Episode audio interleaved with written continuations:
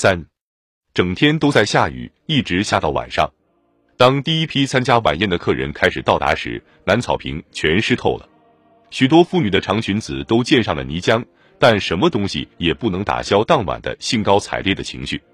帕特决定整个白宫都开放，战俘和他们的家属可以到各个房间里浏览，仔细观看陈列品和拍摄照片。晚宴前，海军上校查尔斯·吉莱斯皮自动出来带领大家祈祷。他在河内战俘营里就执行随军牧师的任务。然后，由三十五人组成的战俘合唱团唱了一首他们在监狱中自己创作的赞美诗。当大喇叭宣布三军仪仗队献旗时，每个人都立正。国旗不是正常尺寸的那面大国旗，而是一面插在一根短旗杆上的小旗。这是空军中校约翰·德雷门西在一个北越监狱中秘密制作的一面国旗。旗是用一条白手绢。一件红色内衣上扯下来的小布条，一条毯子上取下来的金色绣线，一件旧外衣上取下的蓝布和一个红十字会慰问带上取下来的线拼凑制成的。当仪仗队进来时，所有的眼睛都注视着这面拼凑起来的小国旗。从前排的桌子开始，欢呼声越来越大，一直传遍整个帐篷。在晚餐过程中，帕特和我挨个地从一桌走向另一桌，停下来照相并签名留念。当我来到约翰·斯坦尼斯坐的那一桌时，他对周围的人说：“如果不是由于这位先生的胆略，你们这些人哪能有机会来到这里？”晚餐结束时，我站起来开始祝酒。我担任总统以来做出的最困难的一个决定是去年十二月十八日的决定。我刚说到这里，便被一阵暴风雨般的掌声和欢呼声所打断了。在做出这个决定后的十天里，我曾经问过自己多次。这个国家里是否有人真正支持我的这项决定？但我可以告诉你们，在会见了今晚在座的贵客们中的每一位以后，在同他们谈话之后，我想我们大家都会愿意一起来为那些驾驶 B 五二执行这项任务的勇敢的人们鼓掌，因为你们都知道，如果他们没有这样做，你们今晚不会来到这里。我说，我不仅要为第一夫人帕特祝酒，而且要为所有战俘的勇敢的母亲们和妻子们祝酒。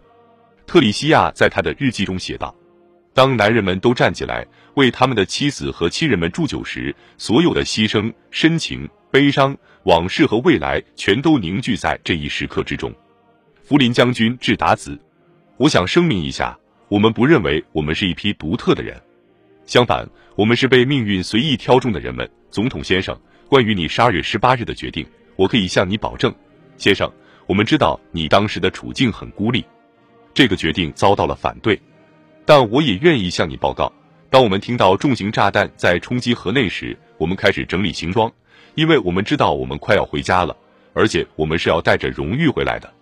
战俘们向我献了一个小匾，上面刻的字是：“我们的领袖，我们的同志，诗心王理查德·鲍勃·霍普宣布文娱节目开始。”在今晚参加表演的所有明星都曾到南越为部队做过慰问演出。其中许多节目是霍普每年在圣诞节演出的节目。约翰·维恩赢得了最多的掌声。当他对战俘们说：“任何时候，我都愿意和你们一起并肩前行。”在他结束表演走下舞台之前，他朝坐在前排一张桌边的我看了一下，并说：“我要感谢你，总统先生，不是为了任何一件具体的事，而是为了所有的事。”著名的流行歌曲、乡土歌曲演唱家、滑稽演员和电影明星们都做了表演。压轴戏是小萨米·戴维斯的表演，他又唱又跳，两眼含着眼泪，特别赞誉妇女们，因为正是他们的祈祷，才使你们这些家伙能回到家里来。然后我向大家介绍欧文·柏林，他因年迈和身体不好而不能参加当晚的其他活动。但当他唱出最有名的那首歌的第一句歌词时，他的嗓音响亮有力。当我们大家都唱着这句动人而又简单的歌词时，许多人哭了起来。我们一遍又一遍地重复这句歌词，直到最后，有些人几乎是大声喊叫起来。这句歌词唱得之响，恐怕连河内都听得见。上帝祝福美国，我的家乡，可爱的家乡。表演直到午夜后才结束。跳舞一直持续到清晨两点钟，我和帕特在十二点三十分便回到楼上去了。我吻他并祝他晚安后，便到林肯休息室去了。当我坐在火炉前，听着楼下传来的音乐声和欢笑声，我感到这是我一生中最伟大的夜晚之一。那时我找不到词句，而现在也找不到什么词句能够形容我所感到的喜悦和满意的心情。当时我想到的是，我在使这些人能够回家方面起了作用，而他们是如此勇敢，令人钦佩。我从口袋里掏出一位战俘的妻子交给我的一张小纸条。这是一封用斯塔特勒希尔顿饭店信笺手写的短函，亲爱的总统先生，当我被单独囚禁时，条件特别坏，人们往往给那些受到很大压力的人写小条子以示鼓励。条子往往是藏在洗澡间附近，这对收件人常常是很大的安慰。条子上通常写的标准话是：“别让那些坏蛋把你压倒。”乔伊和鲍勃·杰弗里。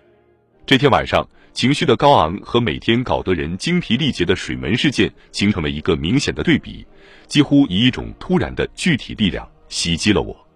过了一会儿，当特里西亚和朱莉从舞会回到楼上来时，我请他们到林肯休息室坐一坐。特里西亚针对这次会见写了一篇日记。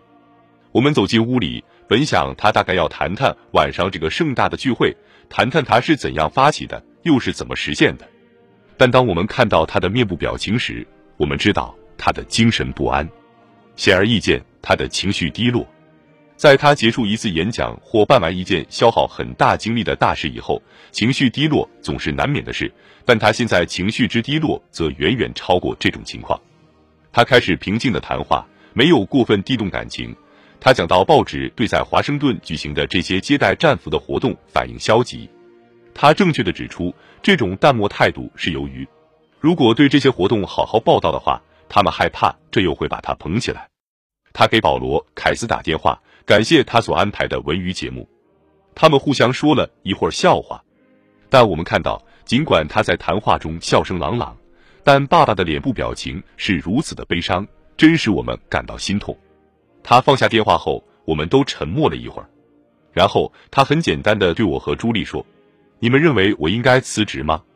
倒不是他说的话，而是他说这话的方式，在我们的内心深处引起了地震般的震动。他不是轻率的说出这句话的，他说这话时态度很严肃认真，这使得我们接二连三的惊呼：“你可别这么做，你连想都别这么想。”他实在是要我们给他提出他不能辞职的理由。对我们来说，这样做一点也不困难。我们说他应该留任。因为他没有做什么错事，也没有理由要辞职。如果让别人来当总统，国家不会这样兴旺。他对我们微笑，并说了些鼓舞我们的话。